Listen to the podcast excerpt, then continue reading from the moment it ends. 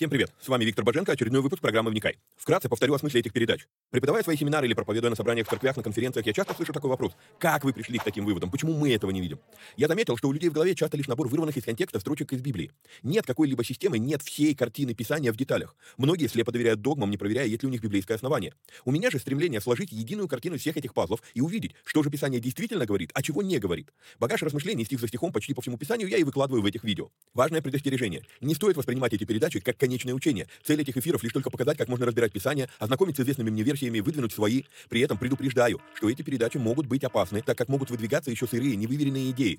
Я дерзаю их озвучивать, потому что хочу, чтобы мы все восстановили навык размышлять, а не тупо верить всему, что мы смогли нагуглить, прочитать, слепо доверять чьим-то мыслям. При этом, пожалуйста, не надо, посмотрев несколько выпусков, кидаться и исправлять своих знакомых служителей. Эти передачи для более корректного личного понимания текстов Библии, а не для бунтов в собраниях. Писание действует через внутреннее преобразование, а не через громкие внешние события. В этих эфирах за беспрекословный авторитет принимаются только 66 книг канона Священного Писания. Второканон, Талмуд и прочие апокрифы мы можем рассматривать и часто рассматриваем. Но для меня они лишь мнения, которые имеют право на существование, но не являются глазом с небес. И да, я отдаю себе отчет, что и сами эти передачи тоже по своей сути апокрифичны. Теперь немного технической информации. К сожалению, времена, когда можно было рассчитывать только на Facebook и YouTube, ушли в небытие. Какие-то соцсети запрещают власти, какие-то соцсети сами запрещают нас. YouTube на Западе уже приобрел репутацию видео-гулага за навязывание своей повестки и подавление несогласных. И кто знает, что и кто еще надумает запретить нам или запретить нас. Видео-гулаг уже дважды уничтожал наши каналы. Поэтому мы ведем много разных средств коммуникации с вами.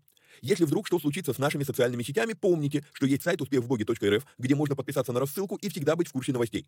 На данный момент мы используем четыре платформы для видеоматериалов. Odyssey, Rutube, Zen и Rumble. Ну и пока еще используем видео ГУЛАГ. Ссылки на все эти каналы стараемся добавлять под каждое видео. Кстати, может кто не знает, но на видеоплощадках можно ускорить воспроизведение. Мне кажется, что я говорю довольно медленно, поэтому в записи можно смело ставить скорость в полтора раза быстрее. Помогайте нам находить отрывки, достойные того, чтобы выложить их в виде сторис, рилс, шортс, клипов. Если увидели хороший лаконичный отрывок, пишите в канале на телеге. Название видео, где увидели этот сегмент и какая минута. Эти передачи можно также слушать в виде аудиоподкастов. Подписаться на подкасты можно через успехвбоге.рф наклонная черта подкасты. Говорят, хорош тот учитель, после учения которого вопросов стало только больше. Вот я и стараюсь быть хорошим. Если после просмотра передач у вас возник вопрос, вы можете его задать в специальной группе на Telegram. Попасть в нее тоже можно через канал в Телеге. Кстати, все новости служения помимо сайта тоже публикуются в этом канале. Есть просьба. Социальные сети считают крутыми и начинают продвигать те ролики, которые досмотрели до конца, которые лайкают, комментят и которыми делятся с друзьями. В какой-то мере можно даже сказать, что когда мы делаем эти простые действия с христианскими видеоматериалами, мы помогаем распространению Слова Божьего. Алгоритмы соцсетей начинают рекламировать эти материалы, если видят, что вокруг них много активности. Поэтому, если у вас не убудет, прямо сейчас ставьте пальцы, подписывайтесь на канал, жмите колокольчик, комментируйте, обязательно делитесь ссылкой с друзьями и все такое. Поехали!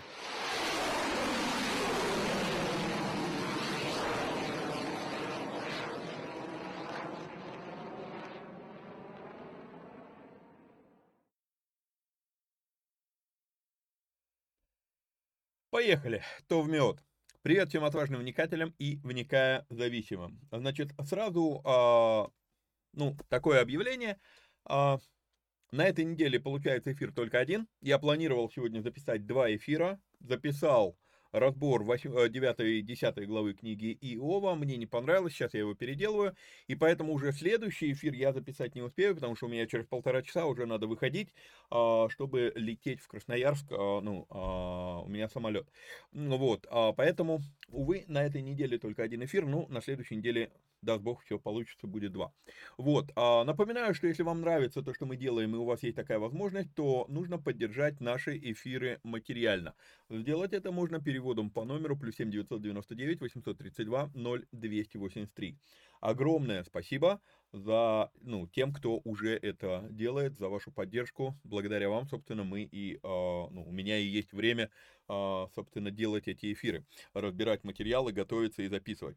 Помимо этого, напоминаю, что у нас есть ну, платный канал Боженко Премиум, а, в котором мы возобновили переводы епископа Тиди Джейкса. Выкладываем полные версии проповедей, но раза в две недели. Некоторые проповеди час, вот буквально сегодня закончил диктовать проповедь, она там час 04. Вот, а есть проповеди и по час 40, и почти даже час 50. Вот, но выкладываем полную версию проповеди. Помимо этого, в этой группе у нас есть общение, там, ну, если вы задаете вопросы, то я стараюсь отвечать там на приоритетной основе и более развернуто. А, в других случаях вы задаете вопрос, то есть вы задаете вопрос только в группе, а, которая у нас есть в Телеграме, специальная группа «Вопросы для вникай». Набралось там 10 вопросов, я запишу передачу в ООТ. Вот, а, то есть вам придется ждать, пока я это, пока задают вопросы. А в премиуме я отвечаю сразу. Ну и помимо этого разное другое общение. Значит, попасть в эту группу можно по ссылке, которая у вас на экране, успехбоги.рф наклонная черта премиум. И а, говорю о том, что есть две недели пробного периода. То есть вы можете зарегистрироваться, попасть туда, посмотреть, понаблюдать две недели.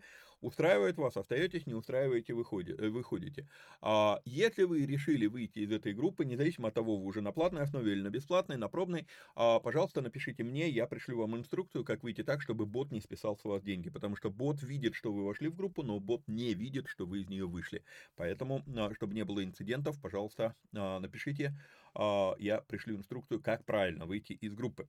Хорошо, переходим с вами к а, тексту, а, который мы разбираем. Кстати, кстати говоря, основной наш канал в телеге, вот ссылка, QR-код у вас есть и покажу вам а, сейчас еще ссылку на него в текстовом виде, а, чтобы вы могли попасть туда. А, в основном все наше общение идет через этот канал, то есть я делаю там какие-то уведомления, сообщения и так далее.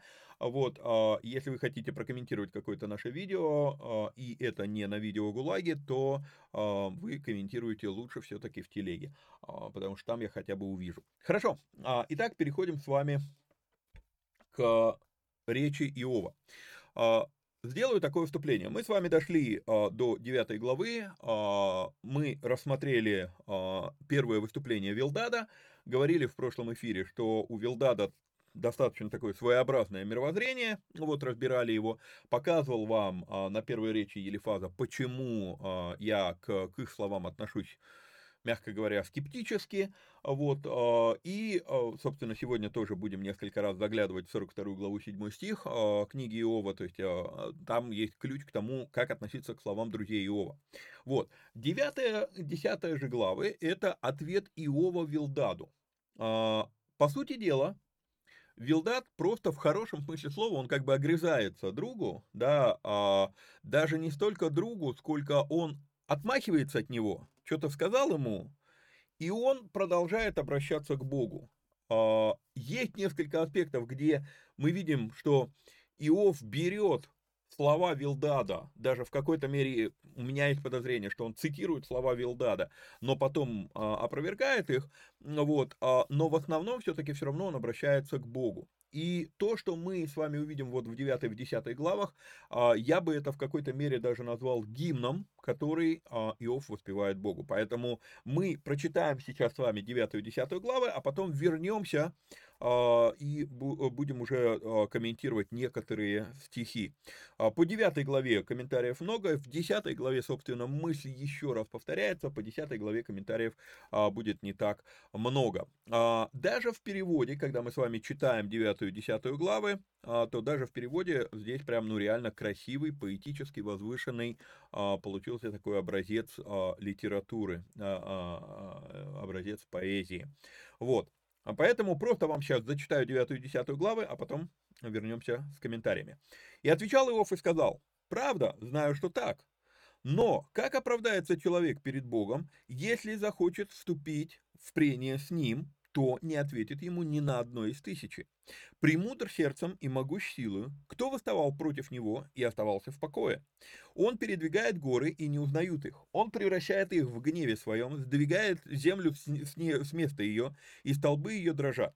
Скажет солнцу и не взойдет, и на звезды налагает печать.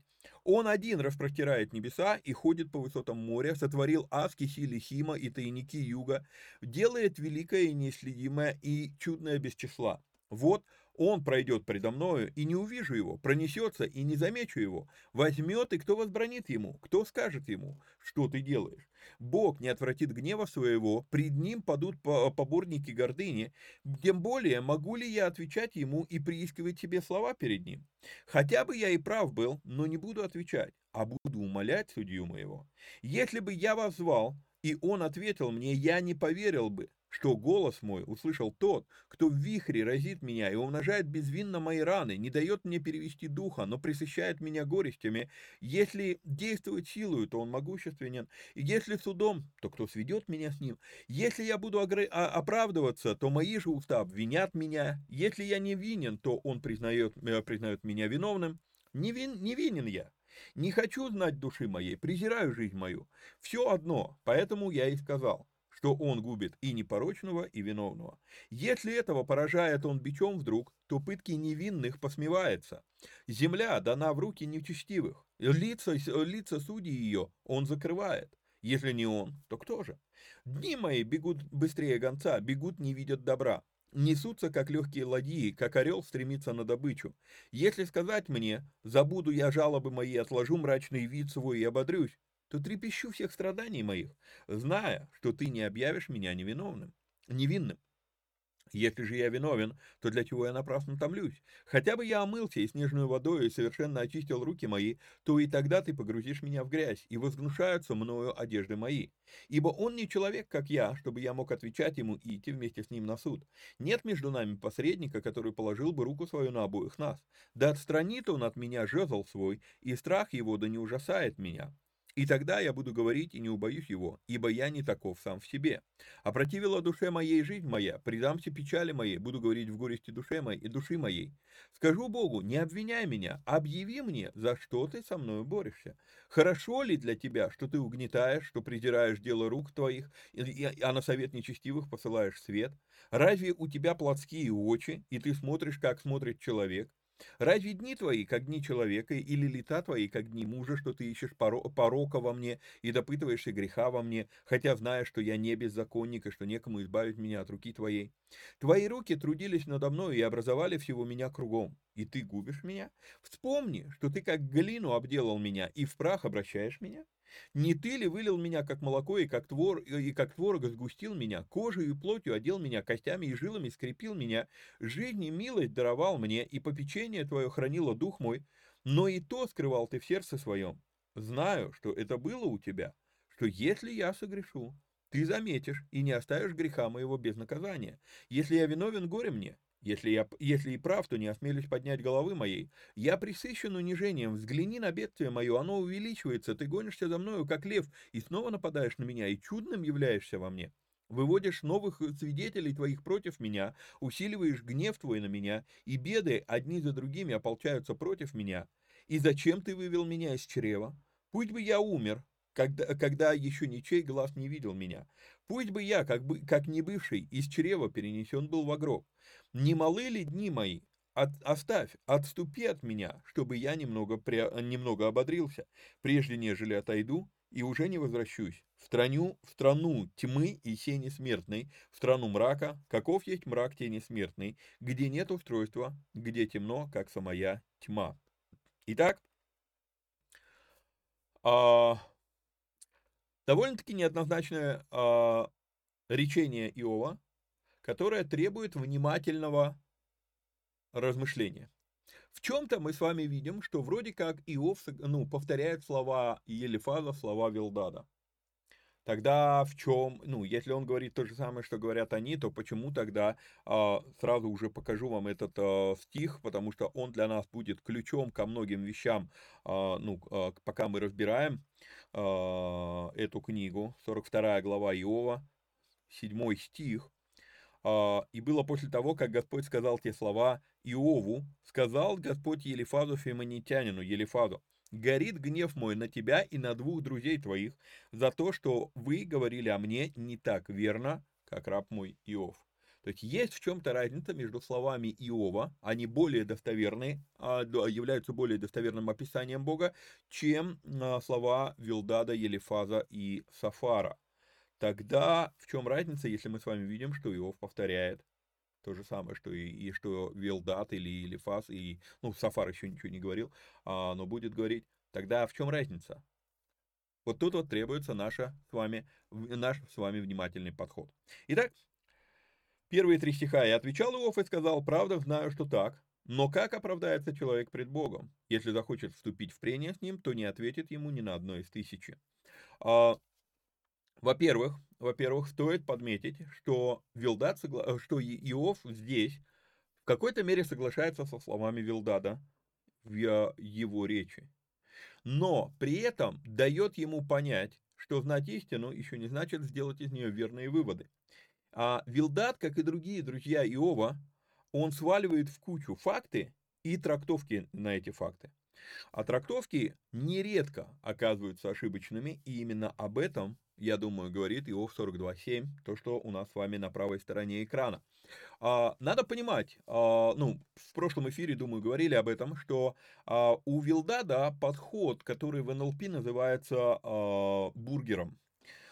Я сразу скажу, я не проходил обучение в НЛП, но а, какие-то вещи из НЛП преподавали на бизнес-семинарах, на которых я присутствовал, а, на тренингах на разных, и какие-то вещи я оттуда знаю. Так вот, что я запомнил из одного из бизнес-тренингов, что а, есть такой НЛПшный подход, что когда ты говоришь, то говорить надо бутербродом, бургером.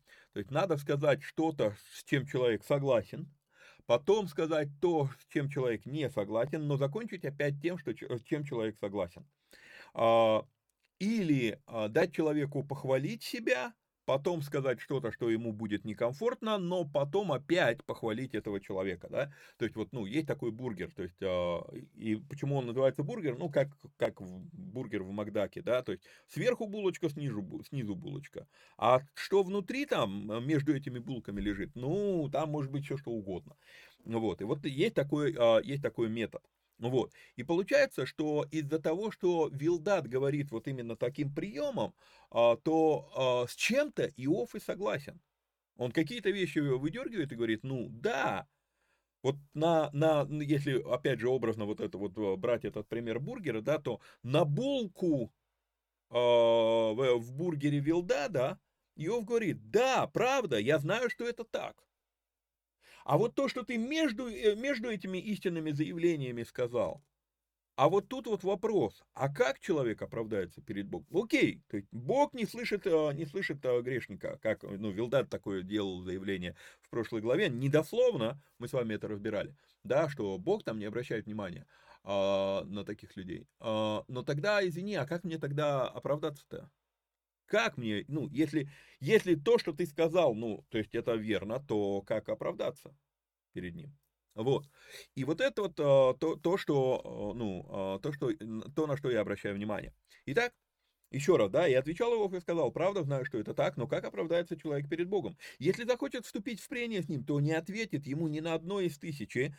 И здесь я сейчас использую танахический перевод, перевод пяти, и а, открою тот же самый параллельный а, отрывок. А, верно, я знаю, а, что так это, но в чем будет прав человек, судясь с Богом? Если захочет Бог высказать ему свои требования, не найдется, что ответить, человек не найдет ему, что ответить, даже на одно а требований может быть тысячи, да, то есть, э, как я вам говорил, что в танахическом переводе некоторые здесь стихи более, а, более понятны, а, более, как бы, легче понять, что здесь сказано. Вот, а, то есть, если я, если я возьму что-то судить, то, ну, Бог может мне много чего предъявить. И я хочу еще раз обратить наше внимание на то, что Иов понимает эти вещи, и они в какой-то мере перекликаются с тем, что в Новом Завете потом апостол Павел скажет, что делами, делами закона, он уточняет там, делами закона перед Богом не оправдается никакая плоть. То есть а, праведность по вере, догмат, который а, проповедуется протестантами, и я хочу еще раз уточнить, я его не оспариваю, а, однако с чем я, а, с чем я не согласен, что праведность по вере отменяет дела. А у многих вывод такой. Праведность по вере, вот говорят, вот в Новом Завете это появилось. Вы меня извините, Иов об этом говорит в Ветхом Завете. Если, если бы не Божья милость, в Ветхом Завете, в Новом Завете это благодать называется, в Ветхом Завете это называется милость, хесед. А, и, а, и он говорит, а, что вот если, если бы не Божья милость, то я вообще не мог бы даже и начать разговаривать с ним. У Бога есть тысячи поводов, ну, в хорошем смысле слова придраться ко мне, да, и у него есть к чему придраться в моей жизни по-любому, вот, но я не смогу ответить даже ни на одно из них. И он понимает, что все-таки вот эти отношения с Богом, они строятся на благодати, они не строятся на а, его заслугах, да. А, реально, вот, вот а, еще раз покажу вам эту картинку, а, и эта картинка, она является некоторым нашим с вами лейтмотивом для понимания всего того, что происходит в книге Иова и для понимания вообще э, многих вещей по жизни, да. Помните, мы с вами смотрели на вот эту гору Мауна, Мауна Кеа, которая а, сама, если смотреть от, от основания этой горы до вершины, эта гора выше, чем э, Джамалунгма, выше, чем Эверест. Но просто проблема заключается в том, что 6 тысяч километров, ой, 6 тысяч метров, 6 километров находятся под водой, и мы этого не видим. А оставшаяся, ну, как бы, она невысокая. И мы все такие, а, вот Эверест, это самая высокая гора, смотря откуда считать. И вот тут вот а, я тогда это показывал, то есть если мы это дело перевернем, ну у нас есть такая привычка как бы, да, то есть ну все, что духовное, мы сразу раз так глаза к небу, да. И вот когда ты смотришь вверх, и ты что-то видишь, мы все с вами думаем, мы поняли духовный мир, но поняли ли мы духовный мир, или мы поняли только вот эту часть, которая а, подоблачная, я ее называю, да, то есть подоблачная часть духовного мира, она тебе видна, но ты не видишь, что вот там, за облаками. Ну, когда мы смотрим на, на это как на гору, да, то что там под водой-то находится, мы не знаем. И нам это не видно. Мы изучили вот эту территорию, которая над водой. А теперь перевернем это на небо. То же самое, наше понимание духовного мира, оно очень ограничено.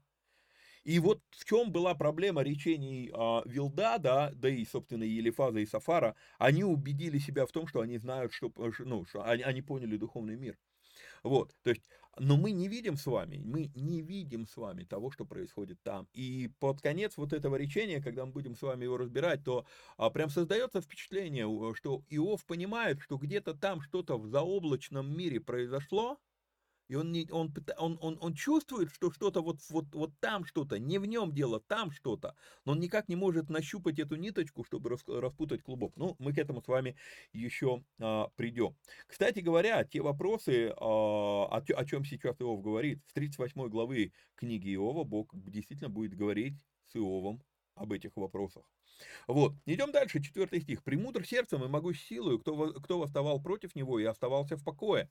А, вот с этого момента, я не знаю, как вы, но я с этого момента вижу, что начинается воспевание Бога. И сквозь эти слова я вижу, что Иов реально любит Бога. Мы с вами читаем этот гимн, и это гимн поклонения Богу. И не забываем, какой это стиль литературы.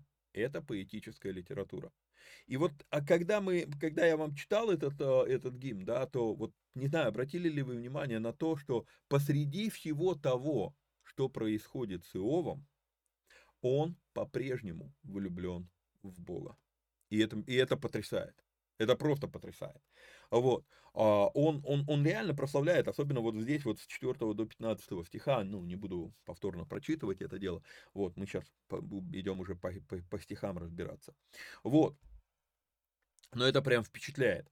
А, он передвигает горы и не узнают их, превращает их в гневе своем. А, и, возможно, здесь есть некоторый ключ для нас с вами на а, Матфея. Ой, так, надо переключиться на полную версию Библии. Давайте возьмем опять же синодальный. Матфея, 21 глава, 21 стих. А, думаю, вы все знаете это, и не знаю, приходило ли кому-то в голову параллелить эти э, вещи, а я их параллелю. Иисус же сказал им в ответ, «Истинно говорю вам, что если будете иметь веру и не усомнитесь, то не только сделаете а, со смоко... то, что сделано со смоковницей, но если и горе сей скажете, поднимись, ввергнись в море, будет вам. И, и все, чего не попросите в молитве с верою, получите. А, у нас иногда, а, вот на основании того, что говорит а, Иисус, Матфея 21 глава, у нас создается впечатление, что вот ну, у нас должна быть такая вера, вера в то, что мы можем двигать горы. А Иов же, когда он показывает эти вещи, Иов, он говорит немножечко другое. Иов говорит, слушайте, я понимаю, я понимаю, что Бог двигает горы. И вот когда я ставлю два, э, э, эти два места параллельно между собой, то я хочу, чтобы, ну, я думаю, стоит нам обратить внимание, что если у нас есть вера во что? вот слова Иисуса. Во что у нас должна быть вера? У нас должна быть вера в то, что мы можем двигать горы. Заметьте, здесь не сказано, что вы подвинете гору. Здесь сказано, что если вы будете иметь веру, то скажете горе и будет. Так произойдет. Там не сказано, что вы подвинете. И, и что происходит? Происходит, э, на мой взгляд, происходит вот что. Нам нужно иметь такую веру в того, кто двигает горы, в Бога, что когда мы попросим, мы не усомнимся, то будет происходить это.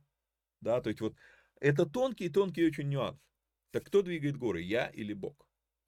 Так тогда какую мне веру-то надо иметь? Мне надо иметь веру в то, что я могу двигать горы? Или мне надо иметь веру в Бога, который может двигать горы? Это тоже просто такой вот любопытненький нюанс, который а, на пересечении этих двух стихов возникает. А, он передвигает горы и не узнают их, он превращает их в гневе своем, сдвигает землю с места ее, и столбы ее дрожат. Скажет солнцу, и не взойдет, и на звезды налагает печать.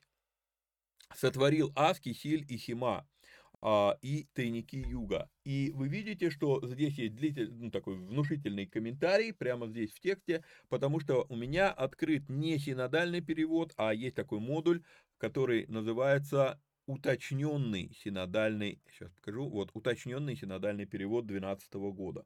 Вот, а, и здесь в этом уточненном переводе прям есть комментарий, что такое Аски, Хиль и Хима. Аски, Хиль и Хима это три, а, три древнейших а, ну, а, созвездия, которые издревле да, известны людям. Вот, а, сегодня они нам известны под названиями Большая Медведица, Орион и созвездие Плеяд. То есть это три созвездия. А, десятый стих. «Делает великое неисследимое и чудное без числа». Я хочу обратить наше с вами внимание на то, что здесь сказано «делает, а не делал». А, и делает великое и неисследимое и чудное без числа. Я хочу обратить внимание на то, что говорит это человек, который страдает в этой книге. Вот страдающий в этой книге человек продолжает говорить о величии и чудесах Творца, в то время как нормально себя чувствующие закапываются в осуждениях. Начал звенеть будильник на то, что надо выходить. Пришлось паузу делать. Ну ладно. Вот. А, то есть люди, которые нормально себя чувствуют в этой книге, да, у них нет этой боли, у них нет этих потерь и так далее, а, это люди, которые, ну, эти люди начинают копаться в обвинениях, они ищут, ищут, ищут виноватого в происходящем, да, ну, естественно, вот Иов, ты, ты страдаешь, значит, ты виноват. А человек, который страдает в этой книге, нет, он, он, он, он по-другому ко всему относится. Он продолжает воспевать Бога. И это фундаментальное различие взглядов Иова и э, его друзей. Иов видит величие Бога, несмотря ни на что. Друзья же пытаются обосновать себе величие Бога через поиски виноватых. Это то самое, о чем я говорил, Теодисея, да, попытка оправдать Бога. Теодисея это называется? Теодицея. Да, по-моему, по я путаю эти термины а, иногда. Вот, а, то есть попытки а, а, а, отмазать Бога. Как же так? Вот Бог благой, а, а в мире столько плохих вещей происходит, а, и не, не, не потребовалось бы никакого Лейбница и никакого такого учения, если бы люди просто исследовали книгу Иова и обратили внимание еще раз на 42 главу 7 стих. То есть, когда мы смотрим с вами слова Иова, то они достоверны. И вот когда ты вот это помнишь, когда ты на это обращаешь внимание, все, все, все, все. Ну, понимаете, а, вот мы, христиане, в этом плане очень часто оказываемся не Иовами, а мы оказываемся его друзьями. Мы позволяем себе сомневаться в благости Творца. И да, конечно, мы никогда не говорим так открыто. Да, я, я сомневаюсь, благ ли Бог. Никто так не говорит. Но когда ты послушаешь, как люди пытаются там вот оправдать как бы в ситуации, которые происходят в этой жизни, ты понимаешь, что ну, я, я просто помню, как один человек мне в лицо заявил, да, там была трагедия, э, человек погиб, а, маленький ребенок погиб, вот, и когда, а, ну, мы сидели, дискутировали, а я не, не в связи с этой ситуацией, а вообще как бы давно известно, что я говорю, ну, все, все от Бога, все от Бога. Бог управляет абсолютно всеми событиями, в том числе и трагическими э, э, тоже. И вот, ну и тут я встречаюсь с этим человеком, такая трагедия, все. И, ну и что, и мне говорят, ну и что ты скажешь, то есть э, по-прежнему Бог всем этим управляет? Я говорю, да. А, и, и человек мне говорит, мне не нужен такой Бог. Понимаете, вот когда мы позволяем себе вот выбирать эти вещи, неизбежно, неизбежно мы придем к выводу, мне не нужен такой Бог. Но когда мы с вами понимаем, что книга Иова, она тоже в Библии, и когда мы понимаем, что все то, что про... у нас с вами, еще раз напомню условия задачи, у нас с вами то, что наднебесная вот эта вот часть а, духовного мира, нам ее приоткрыли. Первая, вторая книги, э, первая, вторая глава этой книги, они нам показывают, что там произошло. Это Иову это неизвестно, это друзьям Иову это неизвестно. Нам с вами, мы читаем эту книгу, мы с вами видим, что там произошло, произошло, ну, произошло нам это описано. Так вот, вот, вот когда мы начинаем вот такие вот суждения делать, когда мы хотим судить, что хорошо, что плохо в нашей жизни, очень, это очень рискованная позиция, потому что не, ну, из-за того, что Понимаете, это не наши полномочия судить эти вещи. Неизбежно мы сделаем неправильное суждение, потом сами в это суждение поверим, и когда это суждение не сработает, то тогда очень, очень запросто человек может уйти от Бога из-за того, что он сделал неверное суждение о том, кто он такой и каков он. Понимаете? А, 11-12 стихи. «Вот он пройдет предо мною, и не увижу его, пронесется, и не замечу его. Возьмет, и кто возбранит ему? И кто скажет ему, что ты делаешь?» То есть он говорит, ну, наше место перед ним, ну, невелико. вот. Бог не отвратит гнева своего, пред ним падут поборники гордыни. А, я думаю, что вот 13 стих, 13 стих, а, это стих, это не совсем слова Иова, на мой взгляд поясню свою мысль. А, настолько эти слова совпадают с тем, что говорит Вилдат, что мне кажется, что, Вил, что Иов передразнивает Вилдада и опровергает дальше его слова. То есть он как бы цитирует его и говорит, а потом, ну, как бы задает такой вопрос. Но если это так, то в чем тогда вообще смысл твоих слов? Да, потому что Бог не отвратит гнева твоего, пред ним падут поборники гордыни. Тем более могу ли я тогда отвечать ему и приискивать себе слова перед ним. Ну, потому что речь и Вилдада закончилась именно тем, что вот, мол, там, подбери себе слова, что говорить. Да если ты прав, то тогда смысл во всем этом вообще какой. Вот. Хотя бы я и прав был, но не буду отвечать, а буду умолять судью моего. То есть даже если бы я был и прав, я просто буду умолять, потому что не смогу я ему ответить. Если бы я возвал, и он ответил мне, я не, я не поверил бы, что голос мой услышал тот, кто в вихре разит меня и умножает безвинно мои раны, не дает мне перевести духа, но пресыщает меня горестями. А... Я пишу такой комментарий, по, даже по 14 стиху и дальше, а, до, до 20, по сути э, дела, стиху, э, стиха, я пишу такой комментарий. Отрывок, который идет дальше, очень важно видеть целиком, а не по стихам. Иначе мы сделаем ошибочные выводы. И в другом переводе это видно, а здесь нужно присматриваться. Покажу вам, а, опять же, танахический перевод.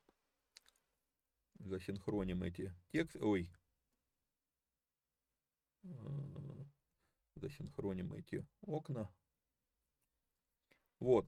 А даже если, вот на что я хочу обратить внимание, да, 15 а, стих, даже если, 16 стих, даже если, и дальше до 20, 19 стих, если, если прав буду, 20 стих, да, а, что, на что я хочу обратить внимание? А, этот отрывок, особенно, ну, 15-16 стихи прямо четко показывают, это даже если, даже если, то есть идет сослагательное наклонение. И поэтому нам надо, надо читать, именно обратив на это внимание. Зачитаю до 20 стиха. «А, «Хотя бы я и прав был, но не буду отвечать, а буду умолять судью моего. Если бы я возвал, и он ответил мне, я, не поверил бы, что голос мой услышал тот, кто в, э, в вихре разит меня и умножает безвинно мои раны, не дает мне перевести духа, но насыщает меня горестями. Если действовать силою, то он могущественен. Если судом, то, он, э, то кто сведет меня с ним? Если я буду оправдываться, то мои же уста обвинят меня. Я что-нибудь ляпну, и окажусь виноватым. Вот. Если я не, вино, не, не винен, то он признает меня виновным. То есть с, с позиции, а, на семинаре «Деньги по-библейски» я показываю, ну, а, практически на каждом семинаре я показываю, что есть разница между духовным и материальным. Да? И а, духовное не терпит погрешностей, материальное всегда с погрешностями. То есть всегда воплощение, то есть у тебя есть какая-то идея, у тебя есть проект, и ты рисуешь проект. Вот нарисованный на листе проект это духовное. Он нарисован на бумаге, вроде бумага материальная, но это духовное, это еще не воплощенная э, идея, да. И когда ты рисуешь проект, ты рисуешь все идеально, вы, выравниваешь до миллиметра, все, все поровну, все везде один, ну там красиво, симметрично и так далее.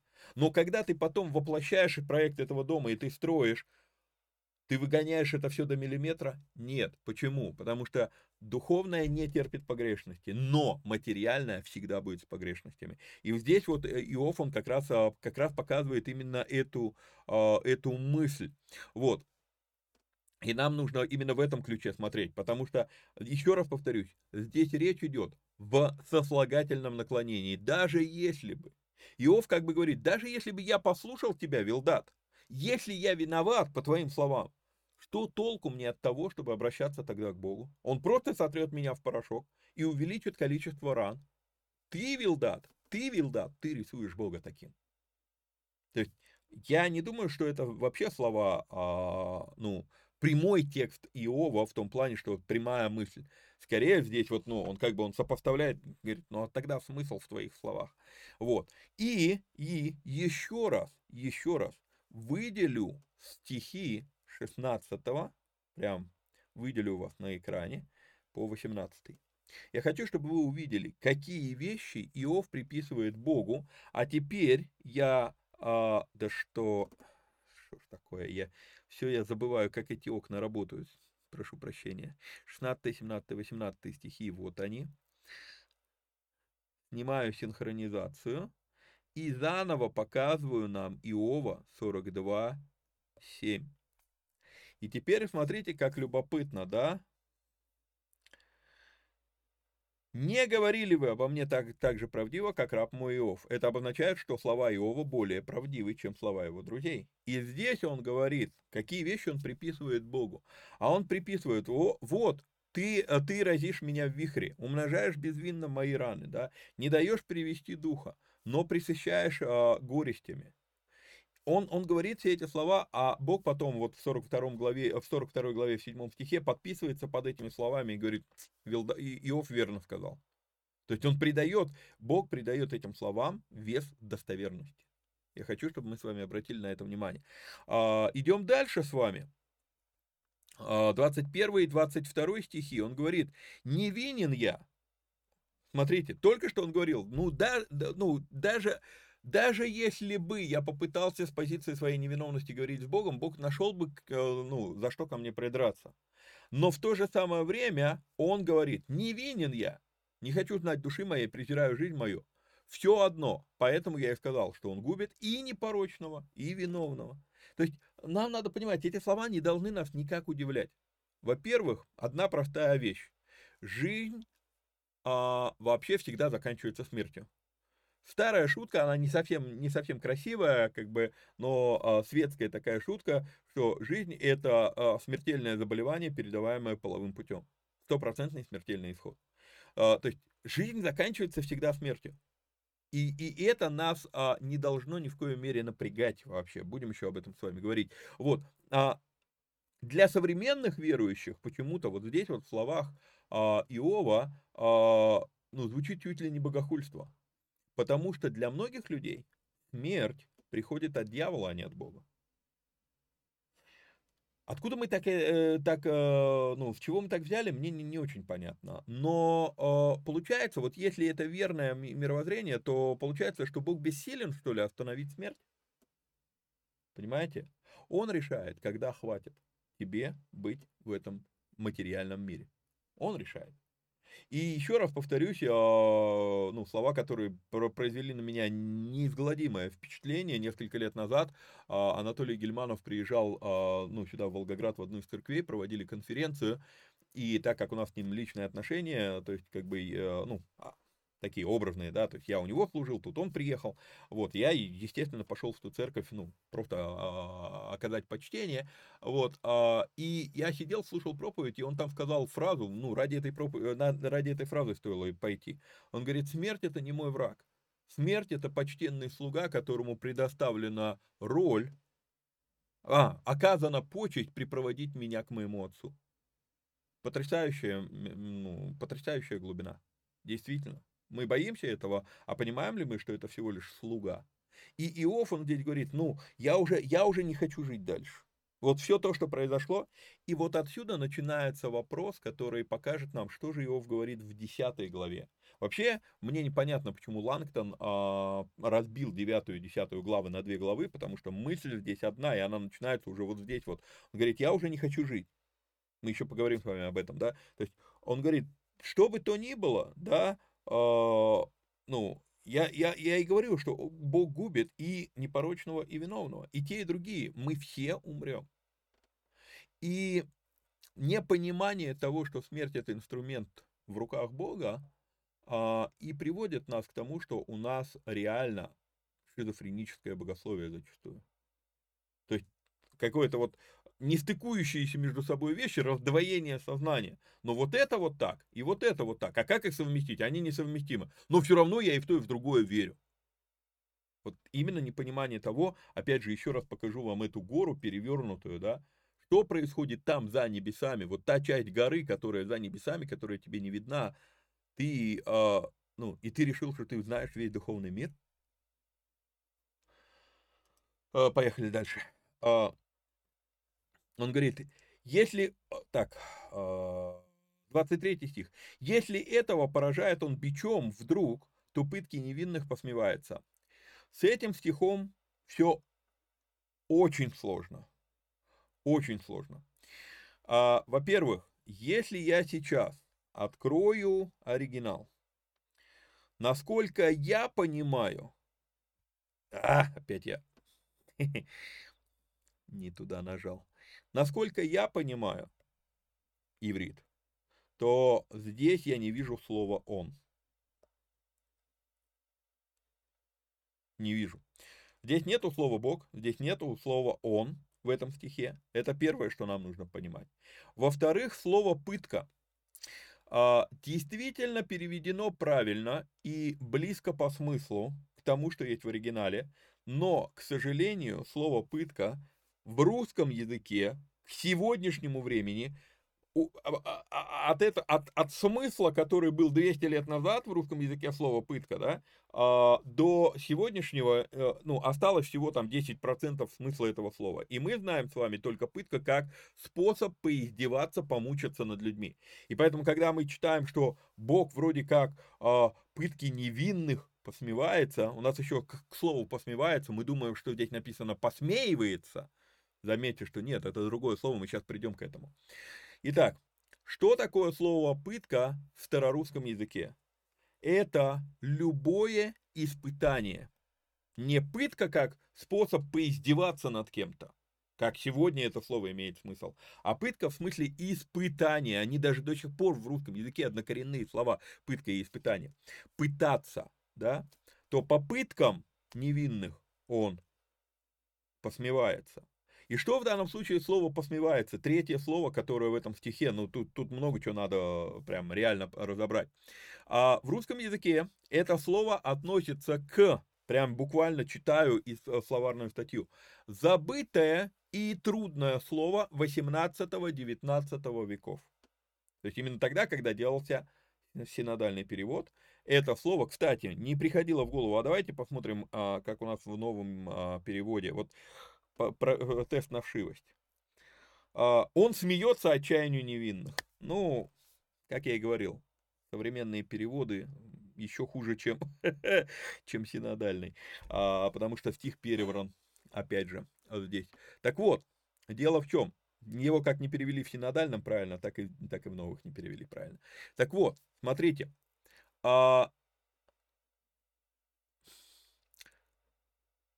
неправильно сказал, в новом переводе не, не, не исправили то, что произошло с изменением языка за эти 160-180 лет, что существует синодальный перевод. Так вот, э, слово, которое здесь использовано и которое переведено как э, посмевается, это слово лаак на иврите, это слово скорее улыбаться вопреки боли. И тогда это сильно меняет смысл всего стиха. Бог не смеется над пытками невинных. Бог улыбается вопреки тому, что наши попытки что-то сделать, они не дают результата. А, в словаре трудных слов, когда мы с вами смотрим, что это за слово «посмевается», да, то в словаре трудных слов приведен пример использования слова «посмеваться». А, про дуб, который стоит, посмеваясь ветрам и грозам, стоит твердо и прямо. То есть в одном из классических произведений прям так и написано, что дуб, посмеваясь ветрам и, грё... и, и, и грозам, стоит твердо и прямо. То есть, по сути, это современным языком, это стиснув зубы, говорить, а я все-таки приведу свой план в исполнение, несмотря ни на что. И вот это вот как раз уже действительно в характере Бога. Отец, Бог Отец, явно сквозь боль улыбался, видя сына на кресте. Улыбался не тому, что сыну больно, улыбался не тому, что сын в данный момент мучается. Он осознавал последствия жертвы Иисуса Христа.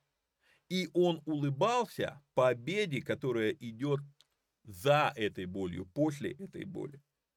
И получается, что хотя страдания, даже страдания невинных, они и трогают Бога, но видя более далеко идущий план, всю вечность, всю историю человечества, а, Бог все-таки, стиснув зубы, идет к исполнению своей цели.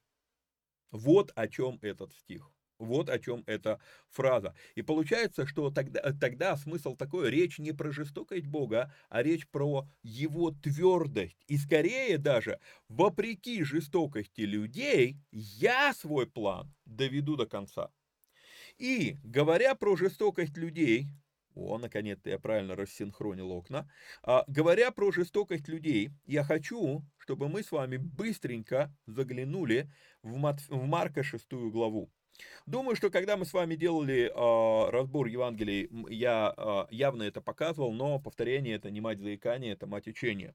Шестая глава, она очень любопытная, это одна из любимых моих глав, и надо подчеркнуть, мы будем с вами говорить про Иисуса, а, про учеников в лодке, Иисус идет по воде к ним, но в четвертой главе Евангелия от Марка, то есть за две главы до этого, Иисус был в лодке, когда они оказались в шторме, и они разбудили Иисуса, кстати, вот последняя проповедь, что я переводил Тиди, он берет эту же историю только из Евангелия от Луки, вот, что Иисус спал на возглавии лодки, и когда они были готовы погибнуть, и они говорят, что тебе, тебя не волнует, что мы погибаем, а не будет Иисуса, с этими словами он встал, запретил ветру и волнам, и те утихли, и они удивлялись, что же это за человек такой, которому, которого и волны, и ветры э, слушаются. А вот теперь, это четвертая была глава, а теперь шестая глава. Иисус приходит в то место, где он вырос, он начинает преподавать в синагоге, люди удивляются, но не принимают его, соблазняются о нем. Вот.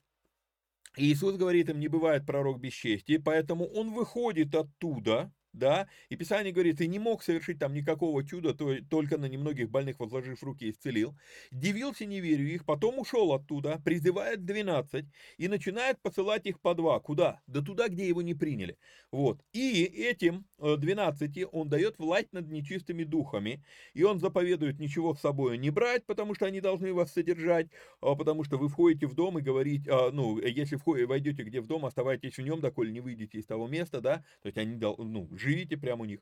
Вот. Если же никто не будет э, слушать, ну не будем, это другая тема. Вот. Они пошли, 12 стих говорит, и проповедовали покаяние, изгоняли многих бесов, и многих больных мазали маслом и исцеляли. Потом начинается история про Иоанна Крестителя, про то, как его казнили. Она сейчас нам не, а, не нужна.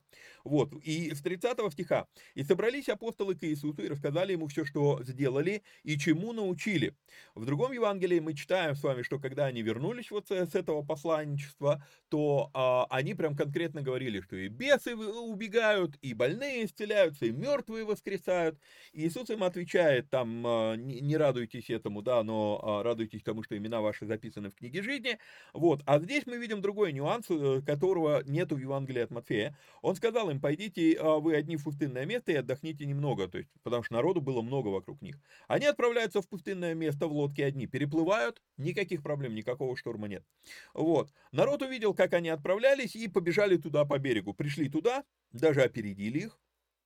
Вот. И Иисус, выйдя, увидел множество народа, жалился над ними и начал учить их, учил долго. Судя по всему, вот это вот и есть то, что в Матфея написано э, Нагорная проповедь. Вот. А потом ученики подходят к нему и говорят, слушай, времени уже много, отпусти их, чтобы они пошли и поели, ибо им нечего есть. Он говорит им в ответ, вы дайте им есть. Они говорят, да ты что, тут на 200 динариев не хватит купить им хлеба. Да в другом месте будет, в другом Евангелии будет сказано, где купить нам хлеба? Мы в пустынном месте, здесь купить-то его негде. Вот. На что Иисус спрашивает, сколько у вас хлебов? Пойдите, посмотрите. Они, узнав, сказали, пять хлебов и две рыбы. Тогда повелел рассадить их э, и так далее, и так далее. Он взял пять хлебов и две рыбы, возрев на небо, благословил и преломил хлебы и дал ученикам своим, чтобы они раздали им и две рыбы разделил на всех, и ели все, и насытились, и собрали, и набрали кусков, э, кус... сейчас, секундочку, вот. И, а, и набрали кусков хлеба а, и остатков от рыб пол, 12 э, коробов полных, было же евших хлебы около 5000 мужей. И как-то несколько лет назад я задался таким любопытнейшим для меня вопросом. Стопе, стопе, стопе. А,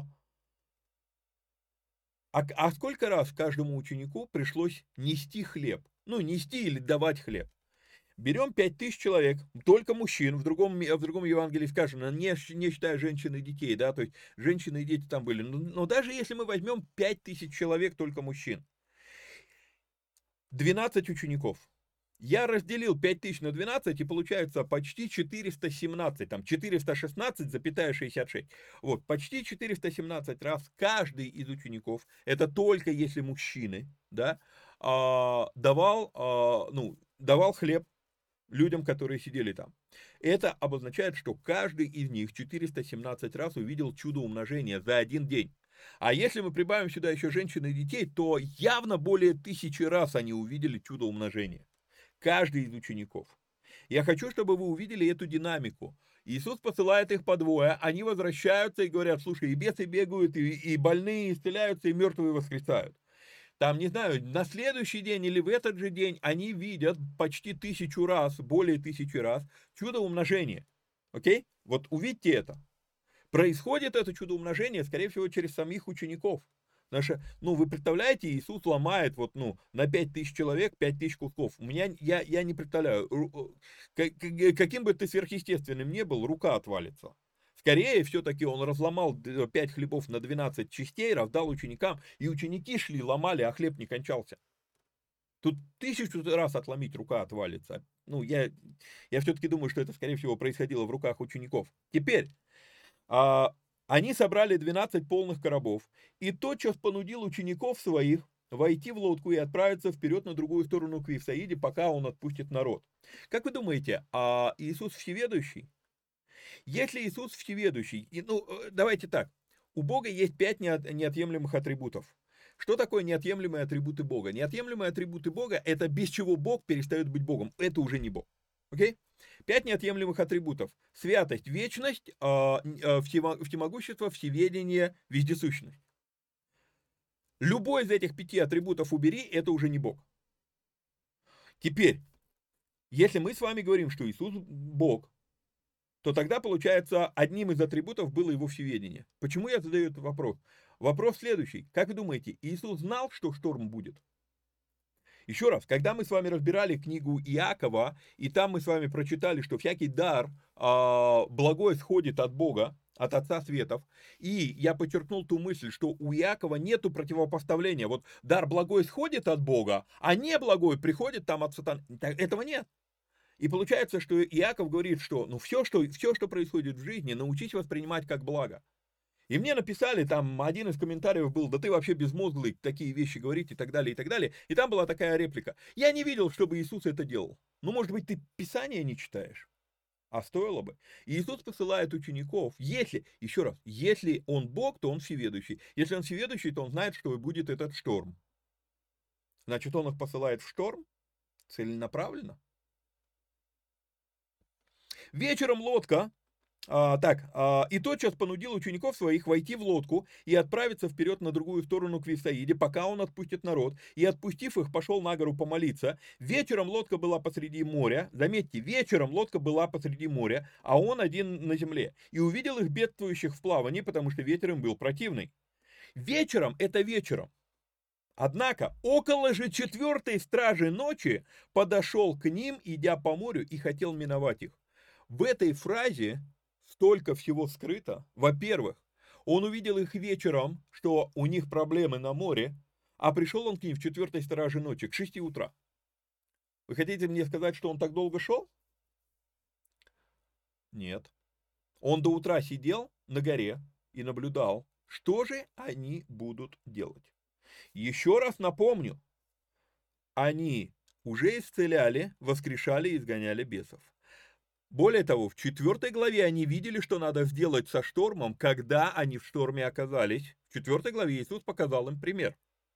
После этого они за один день в своих руках увидели чудо, которое повторилось тысячу раз. И теперь они находятся в этом шторме, в который Иисус их послал. И он не торопится приходить туда. Он ждет, когда до них дойдет, что надо сделать. И именно поэтому Обращу ваше внимание, в, в, около же четвертой стражи ночи подошел к ним, идя по морю, и хотел миновать их. Он не собирался заходить в лодку. Он вообще просто хотел пройти мимо. Подошел к ним, Вопрос. Если ты не собираешься заходить в лодку, то зачем ты подошел к ним? Если ты подошел к ним, то почему ты собрался миновать их? Да потому что, чтобы своим собственным видом пока напомнить им, что происходило в 4 главе Евангелия от Марка. Вспомните, что я сделал, когда мы были в похожей ситуации. Вспомните, что шторму можно приказать, и он заткнется. Но они, увидев его, по, идущего по морю, подумали, что это призрак, и закричали. Они еще больше испугались. Ибо все видели его и испуг, испугались, и тотчас договорил с ними, и вошел к ним в лодку, и ветер тут же утих. Заметьте, кто контролирует этот шторм? Вы провалили экзамен, я вас отправил в лодке, зная, что будет шторм. Скорее всего, я же его и создал. Но это уже будет перебор для некоторых людей. В богословии, в их богословии это вообще не, не вместится. Скорее всего, э, ну, как бы, окей, я знал, что шторм будет, я вас послал туда. Зачем? Чтобы вы сдали экзамен. Вы его завалили, следовательно, в шторме больше нет потребности. Как только он вошел в лодку, шторм затих. И они чрезвычайно изумляли в себе и дивились. И вдруг 52 стих. Когда я помню, что для, э, я помню, когда для меня шестая глава Евангелия от Марка, она перевернула все мое сознание, она перевернула именно из 50, из-за 52 стиха. Во-первых, из-за э, какой-то у нас тут стих 48-го, что он, идя по морю, хотел миновать их. А во-вторых, вдруг, в честь какого перепуга 52 стих опять возвращает нас к хлебам. Ибо не вразумились над хлебами, а что такое хлеба? Да ты тысячу раз видел, как у тебя происходит это чудо, и ты все равно в сложной ситуации начал дрейфовать и бояться. И 52 стих поясняет, потому что сердце их было окаменено.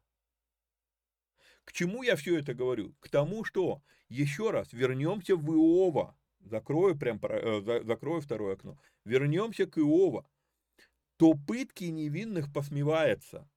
Пытка невинных. Что такое пытка невинных? Попытки невинных людей. И Бог смотрит на это, и Он улыбается нашим попыткам. Давай, делай. Давай, делай. Но наши сердца, Марка 6, 52, наши сердца настолько ожесточены, что после того, как бесы выбегали, после того, как мертвые воскресали, после того, как больные исцелялись, тысячу раз ты сделал это чудо умножения, ты, окей, Бог сделал это чудо умножения у тебя в руках, но ты это видел. И когда ты оказался в сложной ситуации, ты я разбираю более подробно эту историю на семинаре «Лидер по-библейски». А, то есть, ну, там мы прям конкретно э, разбираем это. Итак, еще одна вещь, которую нам нужно понимать. Что такое попытки или пытки невинных, которым Бог посмевается? А, Бог творит мир от конца на, нач- на начало. А, например, нам нужно, чтобы люди могли добраться по городу куда-то быстро. То есть вот, ну, чтобы люди могли добираться. Просто вот город большой, нам нужен транспорт, окей? Значит, если нам нужен транспорт, то нам нужно произвести этот транспорт. Произвести этот транспорт можно из металла. А чтобы, чтобы иметь металл, нам нужна руда. Ага, значит, для того, чтобы люди в городе могли быстро передвигаться, нам нужно иметь шахту, где будет добываться руда. То же самое там, допустим, с пластиком, то же самое с резиной, там, а, понимаете, то есть никто не добывает руду ради руды. Никто не добывает а, ну, резину ради резины. Никто не добывает там, да любое, да дерево не пилят просто, чтобы пусть поваляется. У нас есть идея, мне нужен стол, а стол лучше сделать из дерева, поэтому я иду и пилю дерево. Понимаете? И Бог творил мир тоже от конца на начало. Это надо, это, это, это, это очень важно понимать. И когда, когда Бог смотрит, его задача формирование характера человека.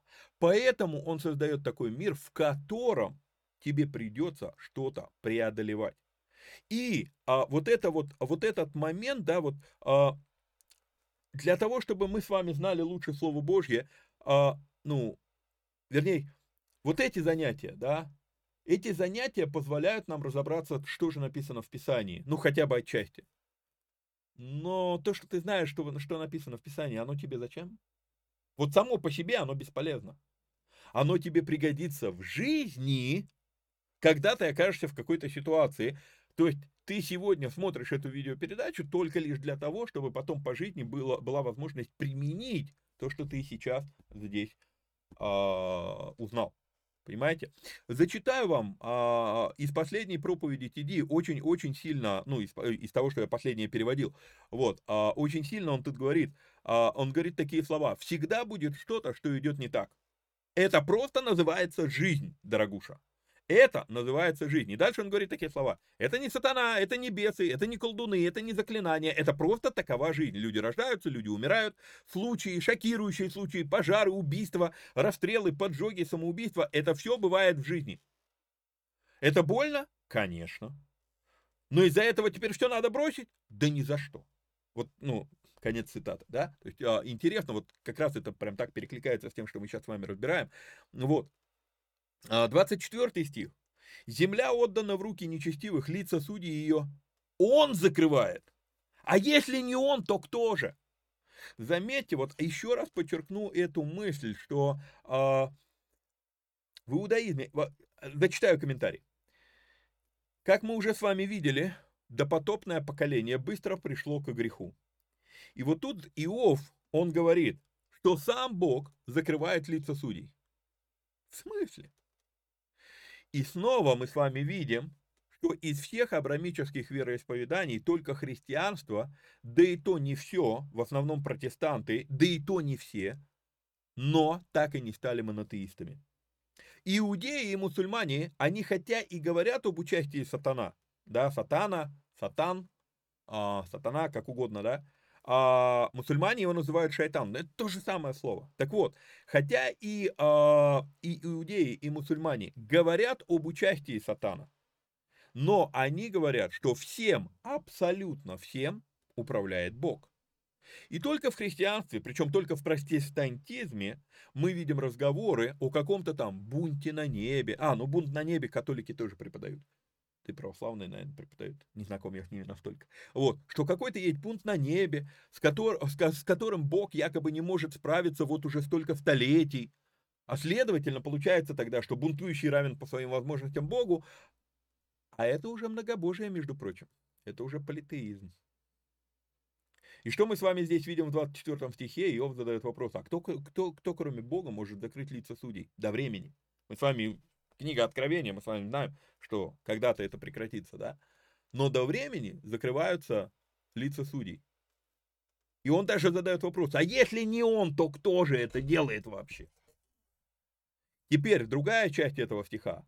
А почему земля предана в руки нечестивых? А вот тут вот тоже кое-что, что нам нужно пересмотреть в своей жизни.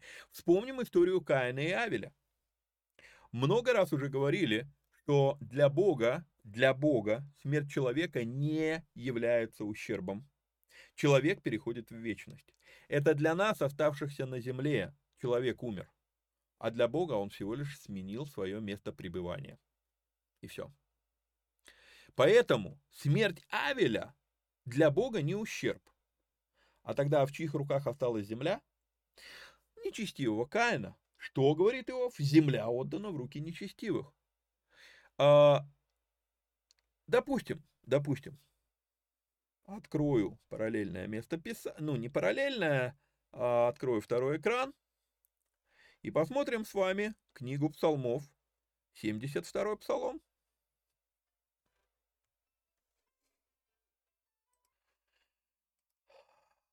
Псалом Асафа. Как благ Господь к чистым сердцем, э, как благ Бог к Израилю к чистым сердцем. А я, едва не пошатнулись ноги мои, едва не поскользнулись стопы мои, я позавидовал безумным, видя благоденствие нечестивых, ибо нет им страданий до смерти их, и крепки силы их. И там дальше идет описание, описание, описание, описание, но я хочу обратить внимание, нет им страданий до смерти их. То есть на земле здесь такое ощущение, что они правят, что прям все им по кайфу. Да? И вот нечестивое благоденствует, 12 стих, в веки сем умножают богатство. Так не напрасно ли я очищал сердце мое и омывал в невинности руки мои, и подвергал себя ранам всякий день и обличениям всякое утро. Вот, и дальше э, он говорит, и думал я, как бы это уразуметь? Но это трудно было в глазах моих, доколе не вошел я во святилище Божье и не уразумел конца их. Так на скользких путях поставил ты их, и не... Кто? Ты, Бог. Вау. Опять не вписывается в современное богословие. А, поставил ты их и не свергаешь их в пропасти. Но когда? Конец их. Уразумел конца их. Вот когда уразумел конец их, понимаете? То есть а, надо понимать, что да, я знаю, что есть обетование, что Божье благословение это, а, это одно из благословений долголетия. И я даже провозглашал это, я рассказывал это вам неоднократно, когда меня накрыло при ковиде, у меня начались психозы. А, я прям, я только лишь провозглашаю, что я хочу умереть как Моисей, а, ну, 120 лет, полон сил, там а, зрение не притупилось до последнего момента в служении и так далее, и так далее. Да, то есть я стал вот это провозглашать, только, ну, как бы это меня и выкарабкало тогда из, из психоза, ну, о том, что я умру, а у меня маленький ребенок. Вот. Но дело в чем? Дело в том, что для некоторых людей, а может быть даже и для многих, не смерть является наказанием, а продление жизни. Потому что мы с вами видим, что произошло с Каином. Нам бы казалось, окей, Каин убил Авеля, должно быть жизнь за жизнь, э, смерть за смерть. А Бог поступает совсем наоборот, он говорит, стопе, ты будешь жить, и тебя даже убить не смогут. Понимаете?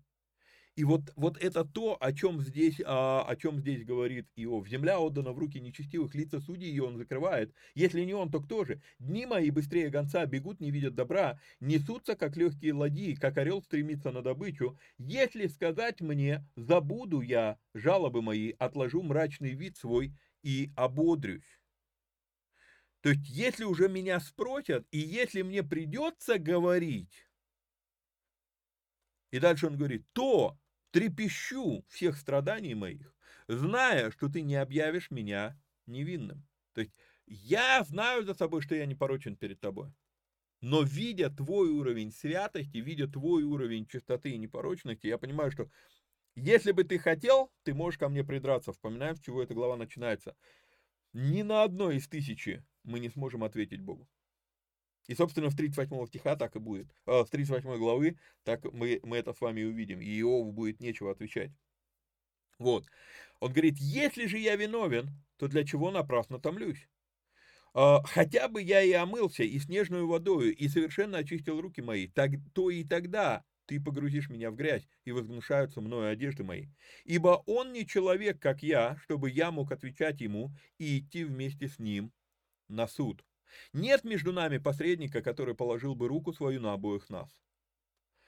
И вот, возможно, возможно, 33 стих, он а, дает нам некоторую надежду а, и утешение, что ситуация Иова, скорее всего, все-таки нас с вами не коснется. Потому что у нас с вами есть такой посредник, ходатай Иисус. Но Иов говорит, у меня нет такого посредника, кто, который вступился бы за меня, да? Да отстранит он от меня жезл свой, и страх его да не ужасает меня, и тогда я буду говорить и не убоюсь его, ибо я не таков сам в себе. А, Все-таки попытаемся закончить десятую главу. тут быстро пробежимся. А, итак, э, Иов, он уже говорит, я понимаю, что смерть будет лучше для меня, чем мое нынешнее положение. Это я понимаю. И я тогда уже скажу то, что скажу. И он, и начинается 10 глава, да. «Опротивила душе моей жить моя, предамся печали моей, буду говорить, э, буду говорить в горести душе моей, души моей. Скажу Богу, заметьте, кому он говорит, он говорит Богу. Он говорит, скажу Богу, не обвиняй меня, объяви мне, за что ты со мной борешься. Вот не обвиняй, но скажи мне, что происходит. Хорошо ли для тебя, что ты угнетаешь, что презираешь дело рук твоих, и на совет нечестивых посылаешь свет? А реально, если бы Бог, вот, ну, лишено всякого смысла Богу обвинять человека, потому что тварный мир априори несовершенен. Мы это с вами уже сегодня разбирали. Вот. А, тогда почему, то есть если мы все в тварном мире несовершенны, Иов задает вопрос, тогда почему это происходит именно со мной? А, почему не с нечестивыми? И вот тут вот очень видно, что а, Иов, он конкретно противоречит Вилдаду. И еще раз подчеркну, но обращается он здесь не к Вилдаду, он говорит, скажу Богу. Окей? Okay? А, он обращается к своему Творцу. И опять же, зачем было тут разбивать на главы, непонятно, потому что мысль продолжается оттуда. Вот тема того, что э, на совет нечестивых Бог посылает свой свет, а меня ты угнетаешь, это, эта тема началась еще в прошлом, э, в, прошлой, в прошлой главе. А здесь он продолжает эту мысль. А на свет нечестивых ты посылаешь свет, э, на, на совет нечестивых посылаешь свет. Разве у тебя плотские очи, и ты смотришь, как смотрит человек? Разве дни твои, как, твои, как дни человека, или лета твои, как дни мужа? Что, что ты ищешь порока во мне и запытываешься греха во мне, хотя знаешь, что я не беззаконник, и что некому избавить меня от руки твоей. Заметьте, что он говорит в седьмом стихе. Он, он, он по-прежнему тверд в своей уверенности, что он не виноват. То есть, все то, что перед этим было сказано, он говорит, да если бы ты захотел ко мне придираться, то придраться будет к чему. Но ты знаешь, вот заметьте, что он говорит, ты знаешь, что я не беззаконник. Кто такой беззаконник? А, смотрите, закон, чело, законопослушный, не буду говорить слово законник, оно у нас имеет негативный смысл в христианстве, а, законопослушный человек, это не факт, что это человек, который соблюдет абсолютно весь закон. Но он хотя бы пытается. Кто такой беззаконник? Беззаконник это тот, который даже и не пытается соблюдать закон. И понимаете, вот тут, вот тут вот есть тонкая грань, которую Иов говорит. Он говорит, а, если ты захочешь найти во мне а, недостатки, ты их найдешь. Но ты же знаешь, что я стараюсь перед тобой. И поэтому он говорит, ты знаешь, что я не беззаконник. То есть ты, ты это знаешь за, за мной. Вот. И дальше, а, это мое собственное мнение. Но у меня создается впечатление, что Иов здесь говорит, я закрою пока, чтобы не отвлекало вторая, второй столбик, а, у меня такое ощущение, что после каждой реплики Иова здесь надо добавлять его немую паузу «не верю». Твои руки трудились надо мной и образовали всего меня кругом, и ты губишь меня? Не верю. Вспомни, что ты как глину обделал меня и в прах обращаешь меня? Не верю. Не ты ли вылил меня, как молоко, и как творог сгустил меня, кожу и плотью одел меня, костями и жилами скрепил меня, жизнь и милость даровал мне, и попечение твое хранило дух мой? То есть, ну, как бы ты это сделал, и вдруг вот ты сейчас со мной так поступаешь просто потому, что я виноват в чем-то? Не верю. Потому что дальше он говорит, но и ты, но и то скрывал ты в сердце своем. Знаю, что это было у тебя. Он говорит, что, э, ну, что если я согрешу, ты заметишь и не оставишь греха моего без наказания. Но вот в чем дело. Но я же доселе жил.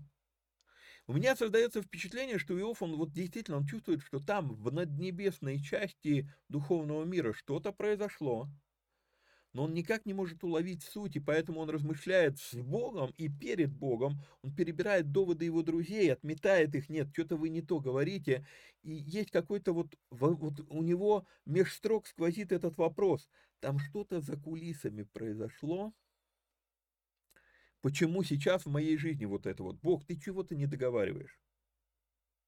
Говорит, ты скрыв... Ну, то есть, если бы, еще раз, если бы ты хотел ко мне придраться, было бы к чему, явно. Я знаю, что это так. И дальше он говорит, если я виновен, горе мне, если и прав, то не осмелюсь поднять головы моей, я присыщен унижением, взгляни на бедствие мое, оно увеличивается. Ты гонишься за мною, как лев, и снова нападаешь на меня, и чудным являешься во мне. Как интересно он это говорит. Выводишь новых свидетелей твоих против меня, усиливаешь гнев твой на меня, и беды одни за другими ополчаются против меня. И зачем ты вывел меня из чрева? Пусть бы я умер, когда еще ничей глаз не видел меня. Пусть бы я, как не бывший, из чрева перенесен был в гроб. Не малы ли дни мои? Оставь, отступи от меня, чтобы я немного ободрился. Прежде, нежели отойду, и уже не возвращусь в страну, в страну тьмы и сени смертной, в страну мрака, каков есть мрак тени смертной, где нет устройства, где темно, и где темно, как самая тьма. И вы знаете, вот читая вот эти вот последние стихи, я говорил, что по 10 главе комментариев-то не так много, но дочитав до конца речь Иова здесь, у меня такое впечатление, что если бы не друзья Иова, то уже после этой речи Бог бы ему ответил. Но друзьям Иова надо было высказаться, показать, какие они умные. И Бог дает им время на это. Он говорит, окей, хорошо, вы хотите что-то сказать, говорите. И когда мы с вами понимаем, что такое время, что такое жизнь и что такое смерть, эта книга, она изменяет свой смысл на 180 градусов. Я, чем больше я размышляю над этим, тем больше я убеждаюсь, что реально Иов – герой веры. Потому что он показывает здесь свое понимание. Он говорит, ничего, ничего не держит меня здесь, в этой жизни, кроме тебя. А раз ты оставил меня здесь, значит, за этим что-то стоит. А раз за этим что-то стоит, покажи мне что. То есть, еще раз, вся вот эта речь Иова, если бы Бог захотел ко мне придираться, было бы за что. Но с другой стороны, я со своей стороны пытался не давать повода придраться ко мне. Но еще раз, он намного выше меня, поэтому явно он сможет, э, смог бы придраться, если бы захотел. Но до этого не придирался, и сейчас вот эта вся ситуация. Значит, дело не в том, что я виноват, значит, дело в чем-то другом. Покажи мне, что происходит. Он Заметьте, во всей этой речи, мы будем еще с вами об этом говорить, во всех своих речах Иов ни разу не обвинил Бога. Он при этом говорит, вот ты это делаешь, значит в этом есть смысл. Если в этом есть смысл, покажи мне, что происходит. И я, я готов умереть, я готов покинуть этот мир. Но, но все-таки, что происходит?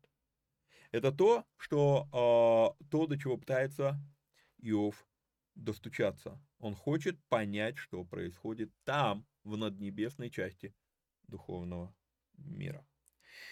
Будем на сегодня на этом заканчивать с вами. А, мне уже через прям 9 минут уже прям вылетать бегом. А, чтобы доехать, машины нет, такси надо брать и так далее, то есть приходится выезжать заранее. Вот, а, напоминаю, что надо подписаться, лайкнуть, прокомментировать, поделиться ссылкой, ну и если есть такая возможность, то нужно поддержать эти эфиры материально. Ну а до следующей встречи, вникайте самостоятельно, всех вам благ и благословений. Пока-пока.